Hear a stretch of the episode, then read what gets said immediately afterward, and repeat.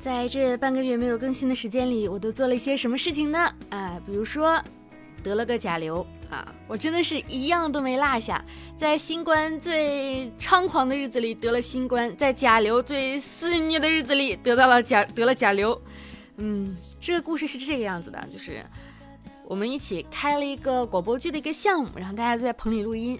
一个小伙伴得了，第二个小伙伴得了，第三个小伙伴就得了。当然，像我这种小体质是根本没有办法幸免的。然后，而且，但是当时就想说，说是可以吃一下甲流那个预防药啊，就是提前防患嘛。说是吃了那个药之后呢，你可能就不会得了。于是。我们还真就买到了那个特效药，给棚里大家挨个吃。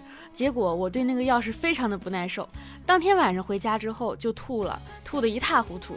然后因为那个药比较刺激肠胃嘛，然后晚上睡觉我就我跟我男朋友一起睡。平常男生的体温比较高，大家都知道，就是我平常都说你怎么这么烫啊，这么热呀。然后那天晚上。大概三点多左右吧，我说你怎么这么凉呀？你是不是感冒了呀？然后我男朋友第一个想法是啊，是不是因为他身子没有盖被，所以比较凉？他盖了盖被。过了一会儿，他觉得他说，兔兔，你是不是发烧了呀？我说我信誓旦旦，不可能，我怎么可能发烧呢？我浑身我摸我的额头，感觉跟我身上的温度一样，很均匀，怎么可能发烧呢？然后我男朋友一摸，然后给我拿了个体温计一测，当天晚上就三十六度，三十八度六了。热得很均匀，当然了，浑身烧的也很均匀。结果，第二天真的是直接给我开大，就是甲流的感觉跟新冠的感觉完全不一样。新冠是你延续一个礼拜的持续性的，让你觉得很难受，但是没有说呃，当然个人体质有原因啊，就是对于我个人而言是没有觉得特别特别特别的就无法忍受的。但甲流第一天上来直接给我开大，就是。直接给我烧到了三十九度三还是三十九度四？三十九度三，然后那一天就是浑浑噩噩的，眼睛一闭睡十分钟，再睁开五分钟，再睡十分钟，就是这个样子过了一天，啊，完全什么都干不了。然后鼻音持续了八天吧，中途有一个工作从周一挪到周三，从周三挪到周五，从周五挪到了下个礼拜一，就是啊一直在养病，养了养了十天的病。当然了，这十天就没有再更新了嘛。前面两天我还一直在吃那个甲甲流那个药奥司他韦，但是真的对肠胃刺激太大了，我已经吐无可吐了，我觉得我要死在这儿了，然后我就停了那个药，吃布洛芬退烧，然后感觉舒服很多，之后就是无止境的鼻塞，啊难受，反正真的就是很难受，大家一定要注意好啊，保做好防护。现在呢，就是虽然疫情放开了，但是口罩不要轻视啊，就是该吃点什么水果呀、健康的蔬菜啊，还是要。吃的多多运动，增强抵抗力。生病太难受了，最关键的是它还耽误赚钱呀。Hello，我亲爱的听众小可爱们，希望你们一切都好。然后这里依旧是温馨治愈、正能量的新暖暖被窝的小电台，我依旧是你们的小可爱兔小慧啊。哎呀，这件事情最开始我还瞒着我爸妈，就是没告诉他们我得甲流了。我妈这个女人呢，真的是第六感非常的敏锐，我妈就觉得我是不是生病了呀？不知道他为什么有一种这样的一个感觉，他就问我，我说没有，没事，就可能因为一直在睡觉，回的比较晚嘛。我妈就去问我男朋友，他说他是不是生病了呀？然后我男朋友问我怎么回，我说那那我能撒谎，你肯定不能撒谎呀。你撒谎了之后，给你记上了浓墨一彩的浓墨浓墨重彩的一小笔，怎么办啊？我说那你就跟我妈说实话吧。然后就嗯就说了个实话，就最后家里也都知道了，就一直在养病。唉，生活的苦与累呀！但是好在就是在他照顾我的这个期间里面啊，他没有得甲流，这是让我比较欣慰的。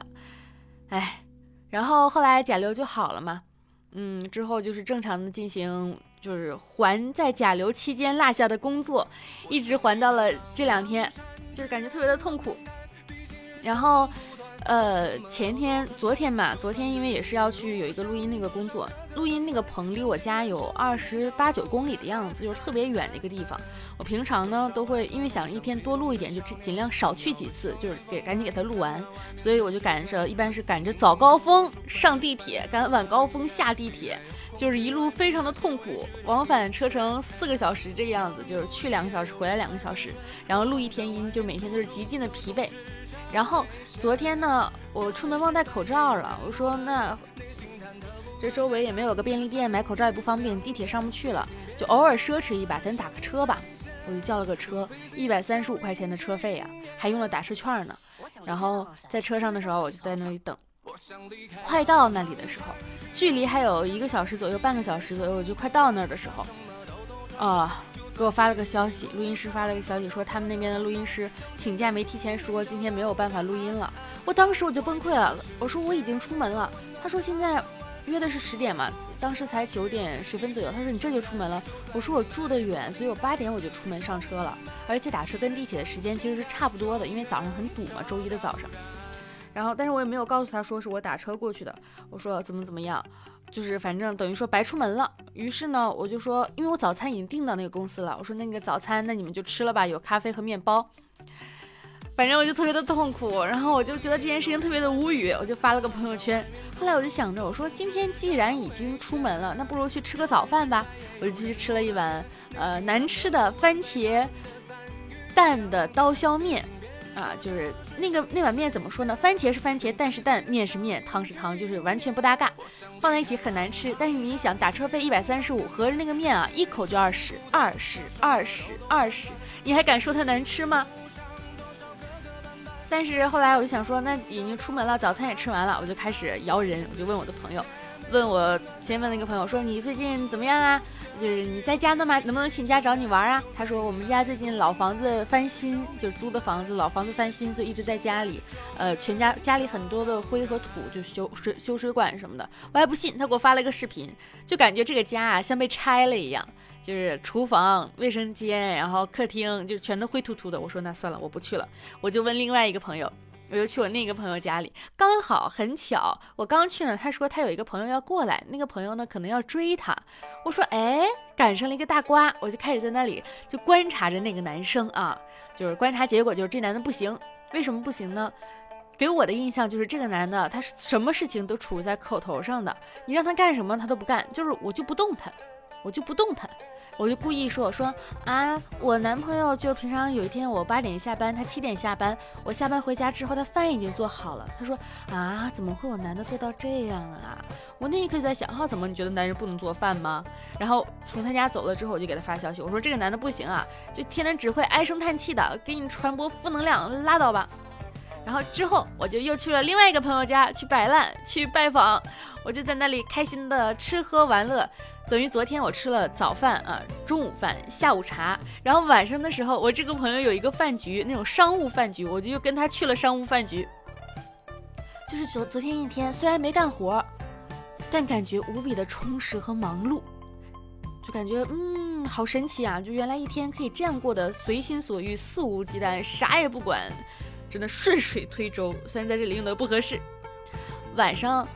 回家的路上就收到了一封邮件，说是喜马拉雅这个这个电台，咱们这个电台这个播客啊，在国外的收听率，我在丹麦居然能排到三十三名，哇，就是丹麦的用户、中国的用户、西班牙的用户，我想说丹麦是有这么多的华人吗？嘿 嘿总而言之，就是最近过的，嗯，一直在工作，也有在好好的工作，也在好好的生活，有在好好的恋爱，也有在好好的赚钱，就感觉一切都还是很美好啊。当然了，就是一直在工作，但是呢，赚的钱哎都没有到我的账户里。就有的时候，你仔细想想，生活当中会有很多的小焦虑，比如说来自于金钱的压力，来自于社会的压力，来自于就是家人的压力，来自于自己对自己的期盼但是达不到的这样一种压力。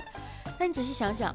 好像也都不是那种没有完全的解决方法的那样一种，很多东西吧，就到了眼前儿，你会觉得啊，过了也就过了。我前两天特别愁一件事情，就是我又要交今年的电费了，那年那个网费了，因为网费挺贵的嘛，每年交一次，我就非常的愁，我就哎呀哎呀哎呀。但交完之后，我就仿佛从来没有过这笔钱一样，好像哎，就也还行，就是很多东西，当它成为一个既定的事实之后，你只能去面对它的时候。就好像过了，也就是过了，就是也还挺好，也没有说是就像之前未发生的时候那样的压力特别的巨大无比。我又想起来之前说的一个说法，就是呃，不要有所期待，这样你得到的所有的东西呢，都会是一份意外的一个惊喜。就觉得也还挺好的，今天刷微博就看到了一条微博，我就觉得非常的好，就好到还在点我。是微博是谁发的呢？是叫做华小梅说朋友圈看到一个编剧老师发的，深以为然，要自勉。说作品即是人，它不是人的一部分，而是人的一个阶段，是这个阶段的全部的那个人。你虚作品就虚，你造作品就造，你脆弱作品就生硬，你高傲作品就小气，你浅薄作品就邪恶，你懒就没有作品。我懒，所以我就 半个多月没更新节目。确实是这个样子的，就是当你没有底气的时候，你发现你去试什么东西的时候，好像结果都不会给到你一个很正向的一个反馈。就是说它是玄学也是玄学，说它是一种心理暗示也是一种心理暗示。就你觉得你行的时候，虽然很大的概率你也可能没有达到你特别想要的一个状态，但是你觉得你行的时候，这样那份自信也会给到你一种正向的一个回馈。嗯，可以说是触底反弹也是有可能的，或者说是有坏事之时必有好事发生啊，就质量守恒，哎，质量守就守恒定律。昨天其实相当于是我发生了那件白跑一趟一百三十五一碗刀削面的这个事情之后，我就觉得很多朋友就跟我说，你一定今天会有好事情发生的。后来仔细一想，昨天有没有好事发生呢？也有好事发生，嗯，也是还不错的。就是记住自己是一个普通人，接受自己是一个普通人，记住自己很幸运的时刻，想吃什么吃什么，想做什么做什么，想玩什么玩点什么，生活嘛。总归是这样，不要让自己，不要让压力把自己直接就给压垮，那样就会感觉非常的疲惫。就在刚刚，我还接到了一个电话，因为我一看是广州的号码嘛，我爸妈在广州，我就以为可能是那边的什么亲戚朋友之类的。就问我，他说啊，你好，请问是喜马拉雅的用户吗？啊，您这边呢被选为优质的用户了，赠送您的课程呢，提高声音的表达，加入有声书的训练营呢，让你的声音更好听。之后我们还可以接单哦。咱们就是说，有没有一种可能，嗯，就是我的职业就是一名全职的配音演员呢？我就接到这个电话的时候，就感觉到无比的嗯无语以及惊喜哈。谢谢你啊，上课还想着我。最近跟一个甲方吵架了。就是原因，其实各种乌七八糟的，我就不详说了。但是这件事情可能给到我了一个启发，就是在外工作的时候，不能永远都是笑么滋儿的，就是有不能永远你都是态度特别的好，像是一个很完美的一个乙方。我觉得吧，自己该有的态度还是要有的，不然人家就会觉得你就是这个样子的好欺负。嗯，以后在外面，我决定了，我要保持着一种冷漠的高贵。当然了，该好好说话还是会好好说话的，只不过就是。嗯，对待客户的那种商务范儿还是要拿出来，不然就会被别人给拿捏。哼。然后我最近又重新的看了很多以前看过的电影，然后又再看一遍，发现很多东西都记不清楚了。之后再看一遍，像看一个新的电影一样，每次再看就会有一些不同的一个感受，也挺奇妙的。嗯，上期是不是有说过，就是我录的导航？腾讯地图的玉兔语音包已经上线了，大家有没有使用我录的导航呢？就是有没有给你们导错路呢？记得还是去用一下哈。我浅浅的给自己打一个广告，你浅浅的微笑就像乌梅子酱。好了，那本期的小电台呢到这里结束了，感谢大家的收听，祝你一直都会有好心情哦。我们下期再见，拜拜。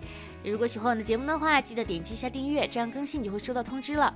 我的听众群是 QQ 群五二四六三一六六八五二四六三一六六八，新浪微博是浮夸的大哥兔小慧，浮夸的大哥兔小慧，爱大家，么么哒，拜拜。